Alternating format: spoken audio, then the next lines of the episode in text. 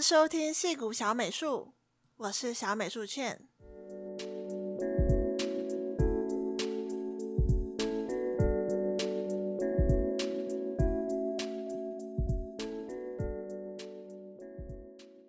Hello，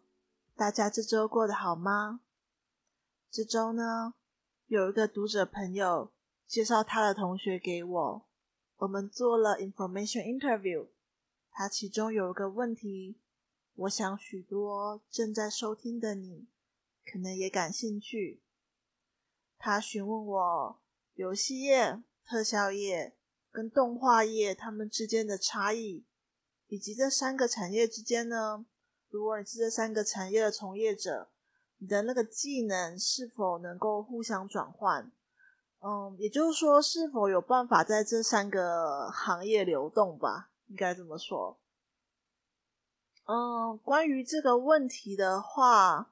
因为我本身只有在即时 3D 领域，也就是游戏业，就是做过工作，所以我觉得我可能就是一些分享的想法，可能在游戏会比较准确。那我特效业的一些知道的一些事情，其实来自于我的同事，我有不少同事是从特效业转到游戏业的。那当然，我平常也会看一些像 Reddit 或是一些其他的论坛，那也会有一些文章在讨论这三个产业之间的差差异。那我本身是，嗯，可以说是几乎没有认识动画业来的人，那所以我觉得我应该没有办法做一个讨论。那今天呢，我们就想跟大家聊聊。那游戏业跟特效业，他们之间有什么相同或是有不同的地方？那这就要说到我们这个 3D、3D 的这个领域呢，有分成两大项，一个叫 Real Time 3D，一个叫 Post Processing 3D。那这两者呢，其实在应用呢跟一些技能上都有一些不太一样的地方。那像 Real Time 3D，简而言之呢，就是即时 3D。它的那个电脑的那个运算呢，是每一秒都即时的运算，那就可以做非常多的一些跟观众互动的内容，像是游戏、模拟产业、虚拟实境、扩增实境等等这些相关的都。都是在这个即时 3D Real Time 3D 这个领域底下。那 Post Processing 呢，就是你可以用所有电脑的那些计算能力，每一帧每一帧做计算，所以它可以计算的非常的精准，可以让画面完全根据物理运算，非常的漂亮。那这就是一般我们会运用在像电影特效，或者说像动画、影片、广告这些上面。那他们这个产品呢，有个很大的、嗯，很明显的在视觉上的差异，就是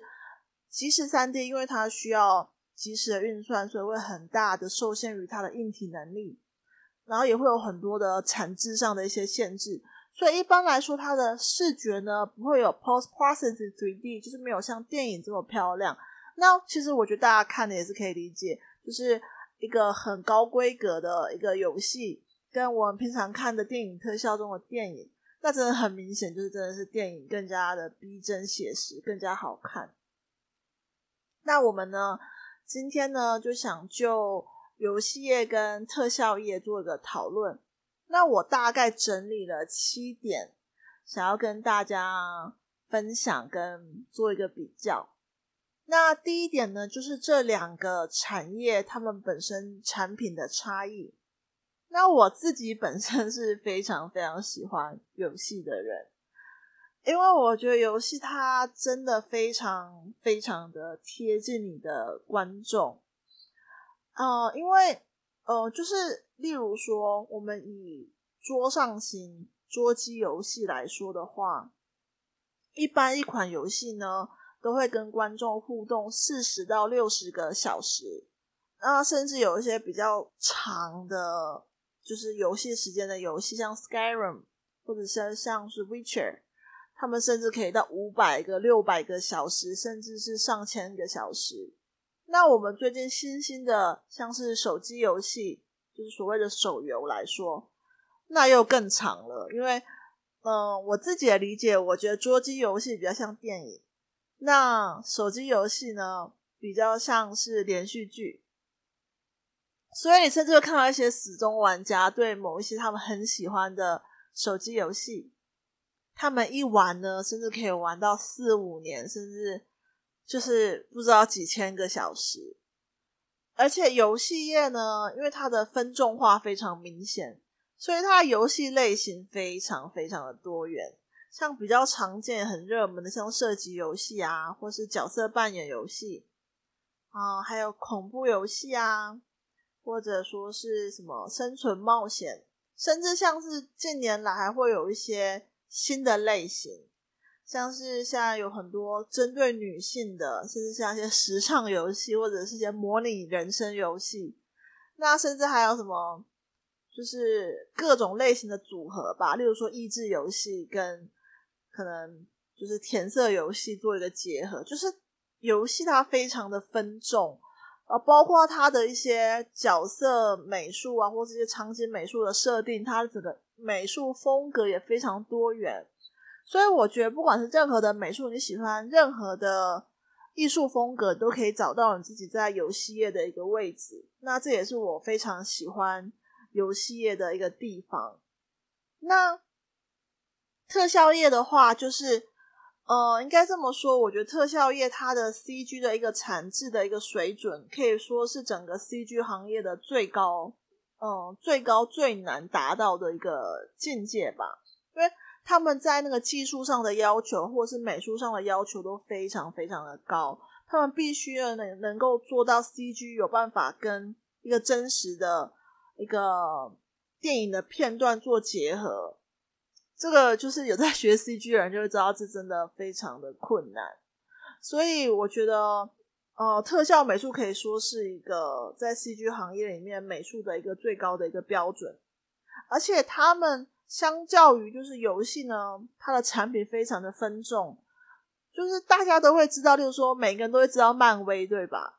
所以当你讲到说你是做哪一款电影的时候，其实大部分人都会知道那部电影。那我觉得这是非常有成就感的，而且像我有一些同事，他们都有自己的 IMDB 页面，诶，就是他们会有，例如说，哦，我是。这个材质美术什么的 texture artist，然后他会写说他是做哪一部电影的，在他的特效团队，我真的觉得超酷的。嗯，还有一些人，他们其实有得过奥斯卡奖，就是像奥斯卡，他会有最佳特效奖嘛。那你是参与那个团队的，你也可以说我得过奥斯卡奖。我真的觉得这真的超级超级酷。像游戏业就没有。这样子的，应该说一个光环吧，因为我们可能会说，哦，我得过 GDC 的那个 Best Game of the Year，不就是这可能就是行业内的人他会觉得，哦，文你好棒，可是就是非游戏业的人可能就不会知道。那我觉得这是这个这两个产业产品根本上的一个差异。那第二个呢，想跟大家讨论这两个产业的工作形态。那我必须说，就是 CG 目前在美国是一个分工非常细的行业。那尤其是你在越大的工作室呢，分工会越细。你往往只是做你产制过程中的一小个部分。像我比较熟悉的，就场景美术来说，有些工作室呢，场景美术会分得很详细。例如说，场景建模美术，然后场景灯光美术，或者是场景材质美术。然后甚至有些还会有什么场景特效美术，就是分得非常非常的细。然后有些可能还会再衍生出说什么场景的布料的美术，或者说是场景只做英文叫 terrain，就是只做地板的材质的美术。那就是越大的工作室呢，会分工的越细。那这一点其实，在特效业也是，只不过就是因为特效业。就像我之前所说，就是它的对最后产品的整个的这个美术的标准非常的高，所以一般来说特效业是极致的细，他们也会有例如说像是毛发的美术啊，或者是说是做模拟的美术。那真的就是分的非常的细。那我觉得这两者在美国目前来说都是呃，就算是个分工高度化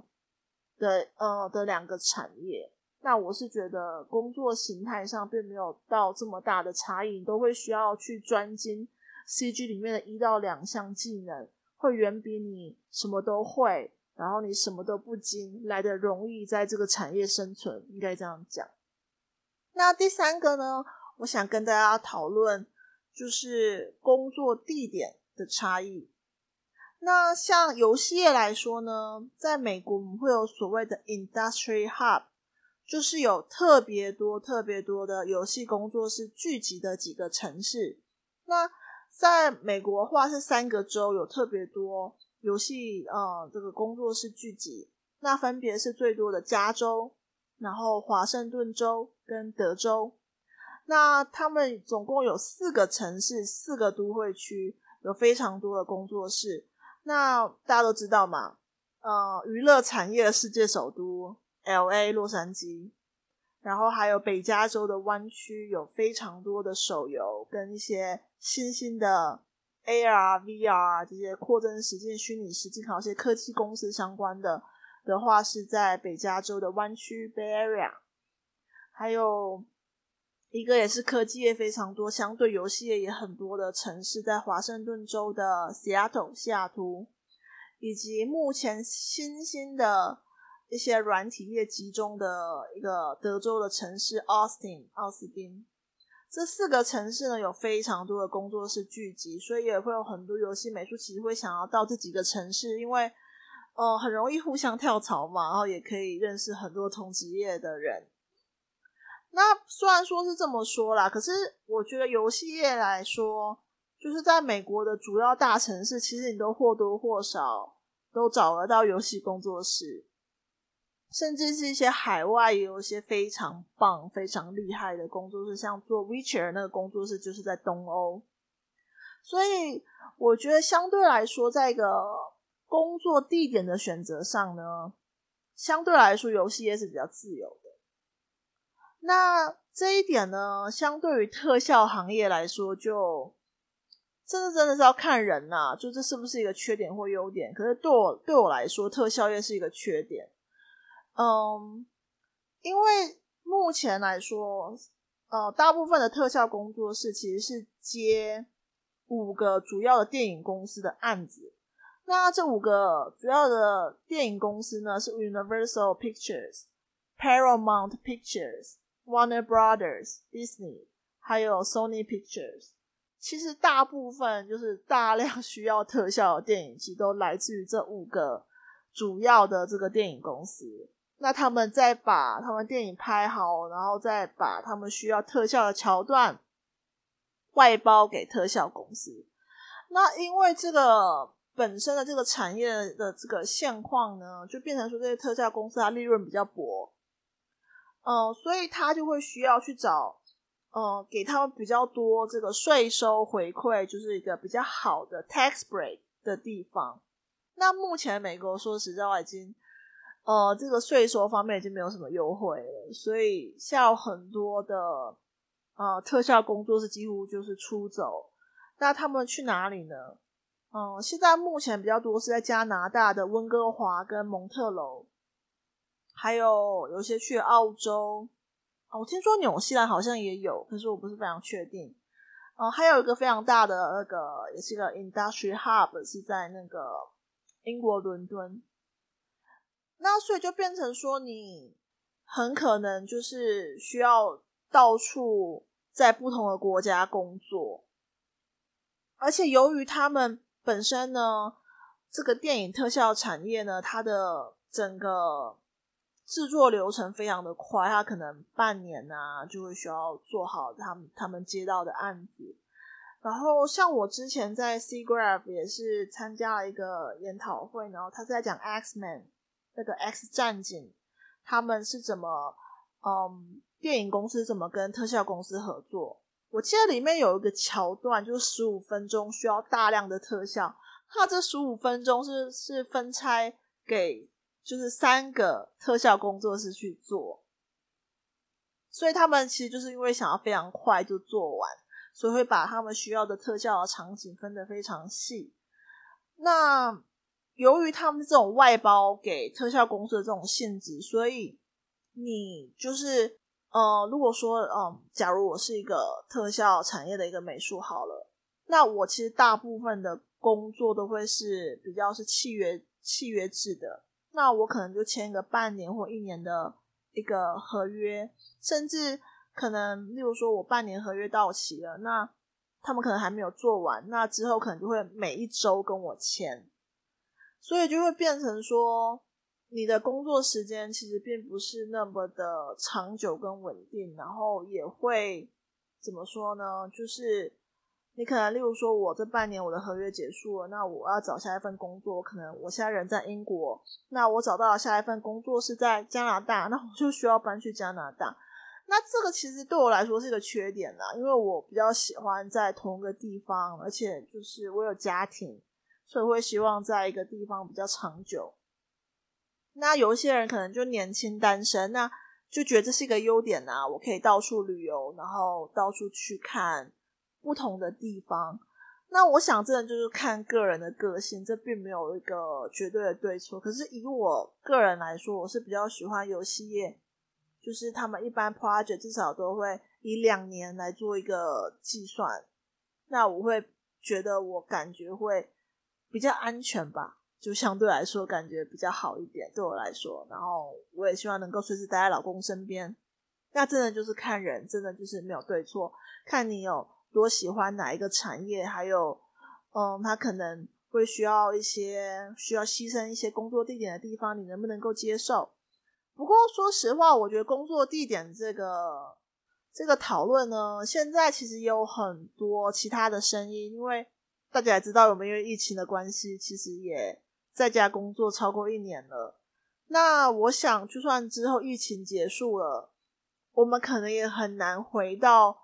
完全就是在办公室工作的生活，所以我想还是要看之后这个疫情呢会怎么改变我们。或许我们会有越来越多的工作是能够接受完全的远端工作的，让我们一起看看未来怎么样吧。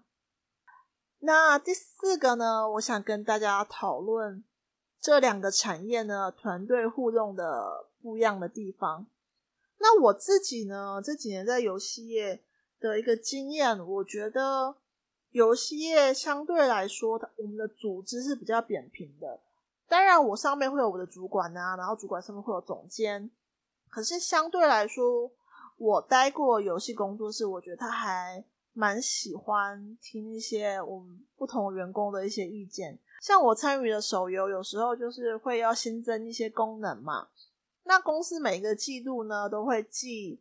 就是大家有什么意见，有什么新的功能，什么新的建议，好，那我们甚至会开好几次会，然后会写一个表，就是有个表格让大家填写嘛，呃，就会做个统计。那例如说，嗯、我们可能很多办公室很多人都觉得 A 功能加 A 功能很棒，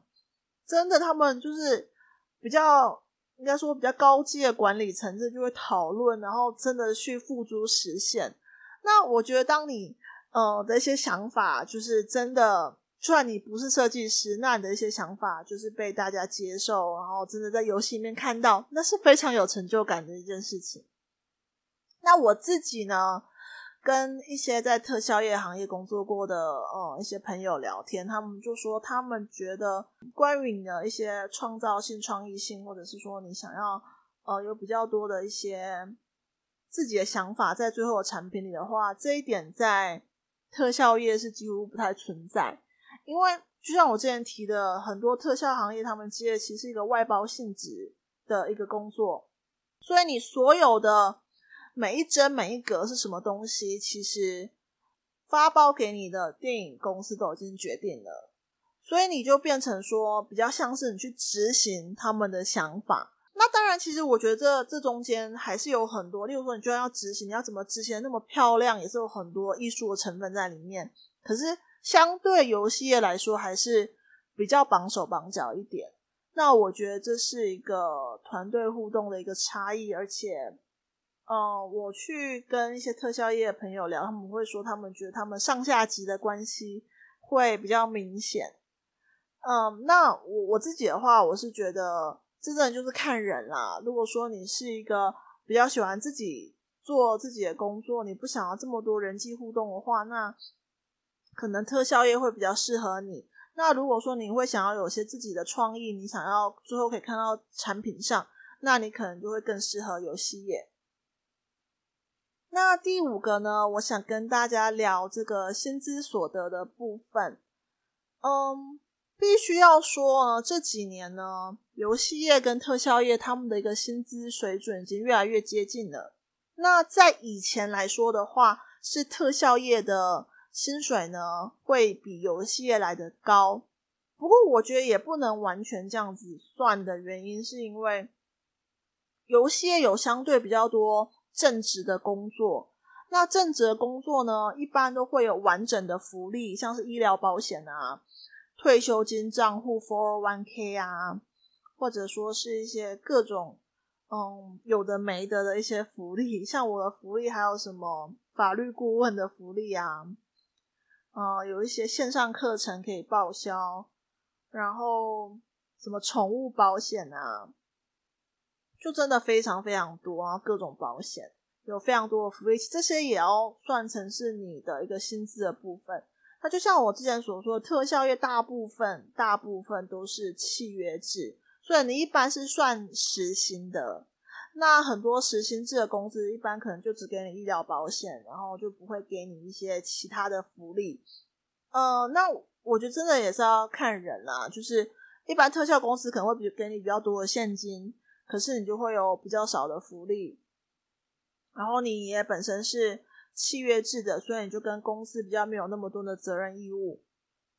那游戏公司呢，大部分是也是，其实游戏公司也有蛮多契约制的呃的工作的人，可是相较特效产业的话来说，全职的是多很多。那你就会有相对责任义务，那你可能你的现金呢会比较少一点，但是你有些其他额外的福利。这就是看你比较喜欢哪一种生活形态，或是你的自己的一个选择。不过必须说，这几年真的是越来越接近，就是特效业跟游戏业，他们就算是底薪的部分，其实越来越接近。呃，我觉得这是因为，就是游戏业其实一直在成长。那其实，在前几年呢，游戏业的产值呢，已经高过于电影业。那我觉得这也是一个蛮大的原因。那我其实自己还是还蛮看好游戏业的，嗯、呃，那就是一个大概的薪资所得状况。那如果你想要更了解一些薪资所得方面的呢，还有一些不同的工种的形态的差异的话，可以欢迎去聆听我的第二集，那边有非常详细的讨论不同的工作的呃一个契约的差异，还有它的一个相对的一个薪资所得。那我第六点呢，想跟讨大家讨论呢，就是这两种产业，他们各自很困难或是有挑战的地方。那像我自己在游戏业的经验的话，因为我有做过嗯手机游戏，然后有参与过就是三 A 级的桌机的制呃游戏的制作，也有做过 Virtual Reality 虚拟实境的游戏。那我必须要说，就是游戏业相对它会因为根据它的平台、它的硬体的一个运算能力，那我们其实，在做美术上有很多硬体上的限制，例如说像我们建模啊，就会看它的那个每一个模的那个模数嘛，你就会有一个一定要依规的一个标准，这个这方面那个工程的那个团队会告诉你他们的一个标准，或者是说你。只能够画很小张的一个材质，那这些其实就我觉得还蛮难的，因为其实我们会希望在一个最小的资源利用，达到一个最好的一个视觉效果。那我觉得这是作为一个美术在游戏最挑战的地方。那特效业呢，就非常就像之前所说，非常显而易见，他们。最困难就是要达到一个非常非常拟真的一个效果，这真的很难。然后有办法跟真实的影片有办法结合，这真的需要牵涉非常多不同呃专业的人。那要怎么做到这么逼真？我觉得就是特效行业，嗯，最困难也最挑战的地方。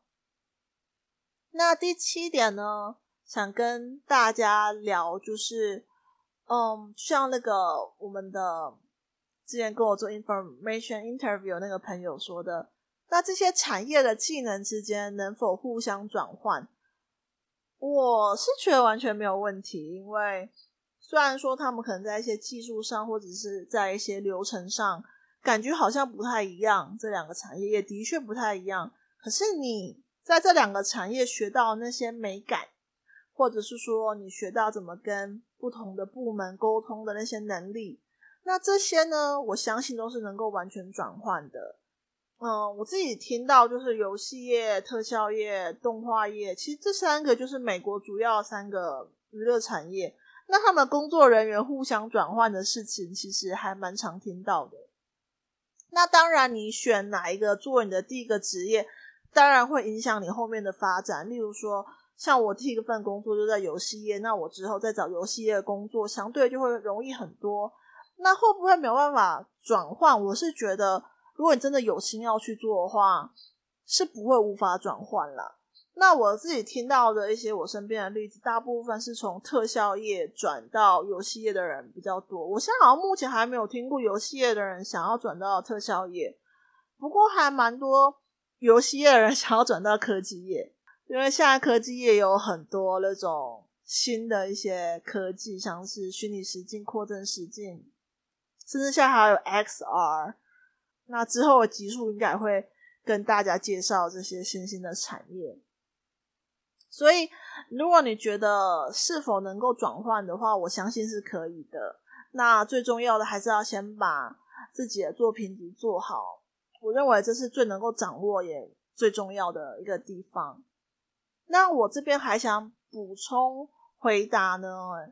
一个网上很多人都在询问的问题，就是那游戏业跟特效业相互比较。哪一个有就是行业呢？相对比较稳定，就你可以拥有一个工作很久。那这一题呢，我必须要泼大家冷水的说，这两个行业其实都不稳定。因为像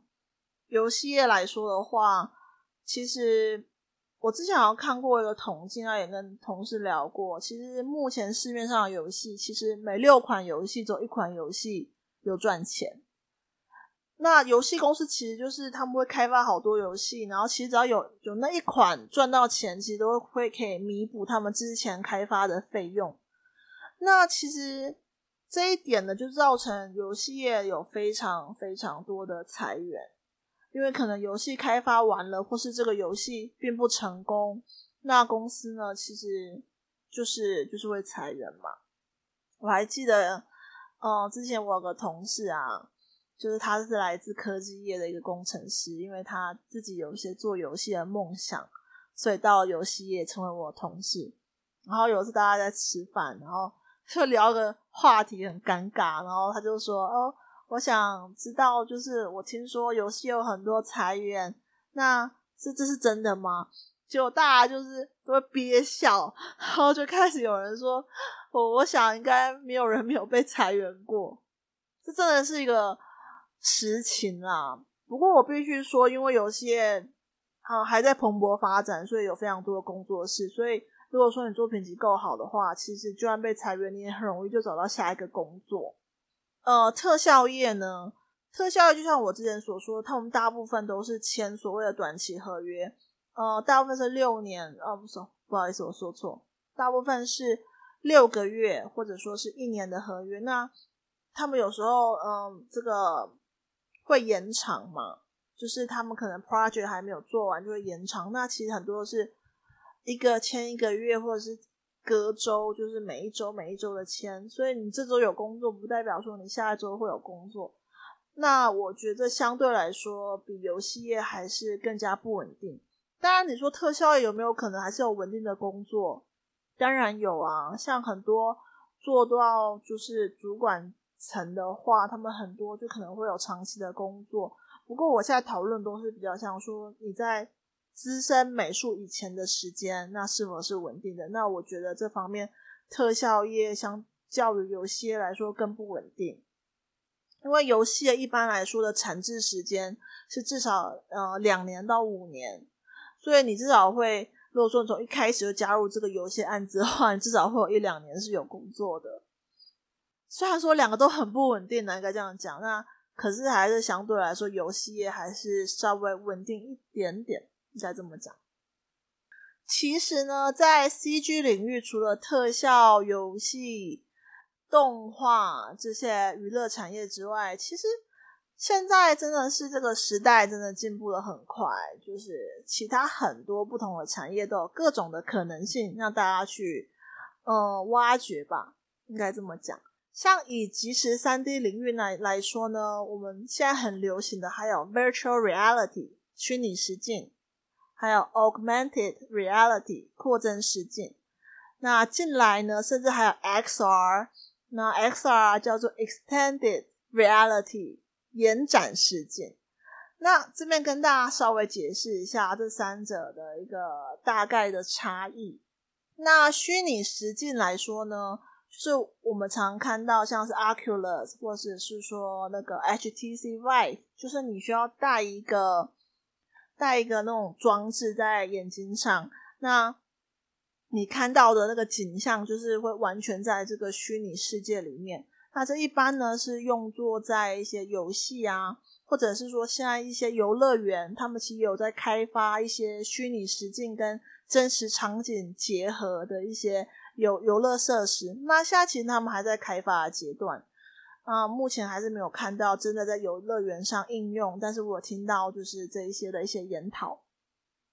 Augmented reality 扩增实境的话，那它的应用就非常广泛。那它一个基本的一个我的认知是，它的扩增实境是我们人跟就是这个互动的一个。呃，这个 application 这个 app 的一个互动的一个过程，那它有一部分是现实，有一部分是虚拟的。那这目前呢，在湾区有很多的一些零售公司或是科技公司，其实都有应用扩增实境。像我之前的一个工作在 House，那 House 是一个做居家设计，在美国非常大的一个网站。那我那时候在他们的那个 AR 团队，那我们 AR 团队负责的呢是呃 Marketplace 下面的一个功能，就是他们一个可以卖那个家具的一个功能。那是这样子，因为在 House 上面这个网站的话，你可以在上面搜寻很多室内家居的一个，就是你的一些灵感。那他们你看一些室内家居，它上面会有很多家具嘛，那他们就会推荐给使用者说哦。你喜欢这个家具的话，我们在我们的商场就是还有这个 A B C D E 这个家具呢，很类似于你喜欢的这个家具。那我们很多使用者可能就会去看，哦，我想看一下，那这个 A 家具是长什么样子？那它到 A 家具那个贩卖那个页面的时候，我们就会有个功能说，你要不要看看这个家具在你家里是长什么样子？那他就会问。这个使用者呢，我可不可以授权？我可不可以的？嗯，授权你的这个相机，那他就可以扫一扫他们家的环境呢。他可以把这个家具呢放在他们家里的那个环境里，那他就可以看这个家具符不符合他家的整个环境，还有它的颜色配色什么都可以看。那就是这个功能呢。现在真的有非常多的商业应用，然后像我那时候在 House 的话，就发现有用这个功能的这些我们的使用者，他们有呃，相对于就是没有用过这个功能的人来说，他们有十一倍的几率会买这个家具，所以真的是嗯，还蛮有用的，就可以让大家试试看这个家具在你的家里合不合。那这是其中一个扩增实境的一个应用，像 XR 的话，就是 Extended Reality 延展实境这方面，其实我本身比较没有什么接触。不过，嗯，AAJ 之前有一个在 Magic Leap 的一个朋友，他们在做的就是 XR。那那时候他们有有分享他们其中一个东西，我真的觉得非常的酷，就他们在研究那个眼镜，然后这个眼镜呢，是你可以投影在就是任何地方，就是我做个比方好了，我可以没有键盘，可是我就有那个眼镜，然后就可以在在那个眼镜里，我透过这个眼镜，会看到它投射在我的可能的桌上，一个空白的桌上有键盘，然后我就可以直接在这个键盘上打字，就是听起来非常的科幻，然后非常的不可思议的一些功能。其实现在很多就是矽谷公司都在研究。那这个就是所谓的延展实际。那其实也蛮期待，在未来还会有什么一些延展实际的应用。真的让我觉得好像活在活在什么一百年之后那种感觉。那像我知道，就是像三 D 产业还有很多不一样的，像是还有很多像是模拟产业 simulation。那模拟产业一般呢会应用在例如说，嗯，居家或是卖房子。像美国有一些新的建案，他们会有所谓的三 D 建模，然后会把它做在一个游戏引擎里面，然后嗯，那个。可能的那个买家就可以自己在这个像玩游戏一样去看你未来的家可能长什么样子。那也有很多被应用在所谓的医疗产业。那医疗产业可能会做很多 3D 的人的内脏啊或什么，然后可以做教学，或者说是一些内部医院的一些训练。还有像是军工业啊，或者甚至是航空业，例如说，嗯，航空航太业吧，应该这么讲。像是 NASA，他们其实都有 3D 美术的部门哦。我还记得那时候我在呃 Rochester 念书的时候，那时候我们教授就寄给我们大家一封信说，说就是 NASA 在找 3D artist intern。然后我整个就哇塞，原来 NASA 也需要 3D artist。然后我后来才知道他们是做模拟业，就是模拟一些太空的东西。我就跟那时候就很。跑去跟 AJ 炫耀，我就说你看，就是 NASA 有招 3D artist 欸，然后 AJ 整个就有点羡慕嫉妒恨吧，因为其实就是 AJ 他小时候他最大的理想就是想要当 NASA 的科学家，不过他在他长大之后就发现这是一个永远不可能达成的事情，因为我老公 AJ 他就是来自伊朗嘛，那伊朗的话是。不太可能有办法，就是参加这种美国非常核心的科学研究的一些机构，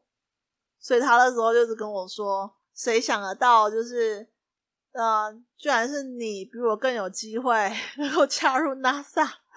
我就觉得很好玩。然后，甚至我之前面试过一家公司，也是很有趣，也是一个扩增实境的公司，他们是在做叫做 Virtual Fitting Room。”就是一个虚拟的试衣服的一个房间，那它里面可以选呢，根据就是你自己来说比较接近你的身形，然后它可以有上千件、上万件的衣服，在不同的牌子。我记得说好像 Guess 还有一些其他的一些比较大的品牌都有跟他们合作，就是你可以直接看那个衣服呢，在这样的身形上会是什么样子啊？我真的觉得很有趣，因为。像我们买衣服啊，是不是常常会发现一些衣服可能照片看起来很好看，可是你买回家之后就觉得，哎，就是这边不适合我啊。那我觉得这可以省掉很多，就是你可能会，嗯，买到没有预期这么好的一些衣服的机会。那我记得那时候跟他们聊，真的也学到很多，因为。其实我后来去查才发现，其实现在已经有很多技术是可以做到非常接近你的身材，可是你需要把你的身体就是给电脑做一个扫描。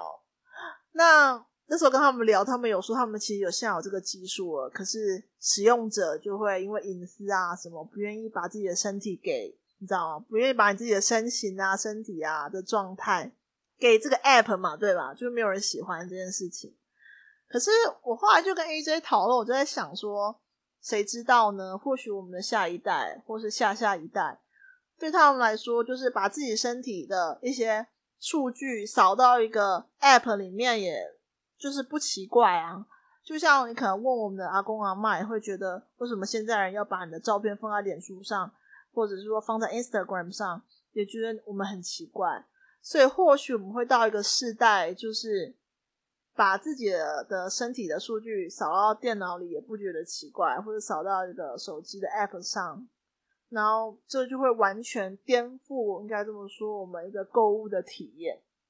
那。我我讲了这么多，好像都是呃即时三 D，因为我对这方面比较了解。那其实像 Post Processing 这个后置三 D 呢，它除了特效产业之外，还有动画业嘛。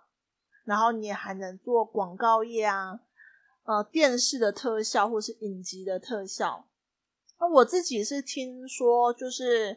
电视特效或影集特效呢。相较于就是电影的话，它的产制过程又更短一些。那压力最大的一般就是广告业，就做广告的特效。那这其实就看个人，看你喜欢什么产业。我只能说，我觉得三 D 呢，其实未来呢还有非常多的可能性。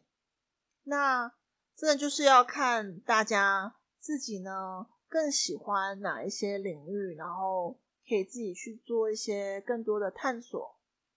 那这个呢，大概是我们这周的分享。如果你有其他问题，也欢迎到脸书专业戏骨小美术留言给我。那我想跟大家分享，这周很开心，在就是 Apple Podcast 上有收到一个，应该是我之前做 Information Interview 的一个朋友的留言。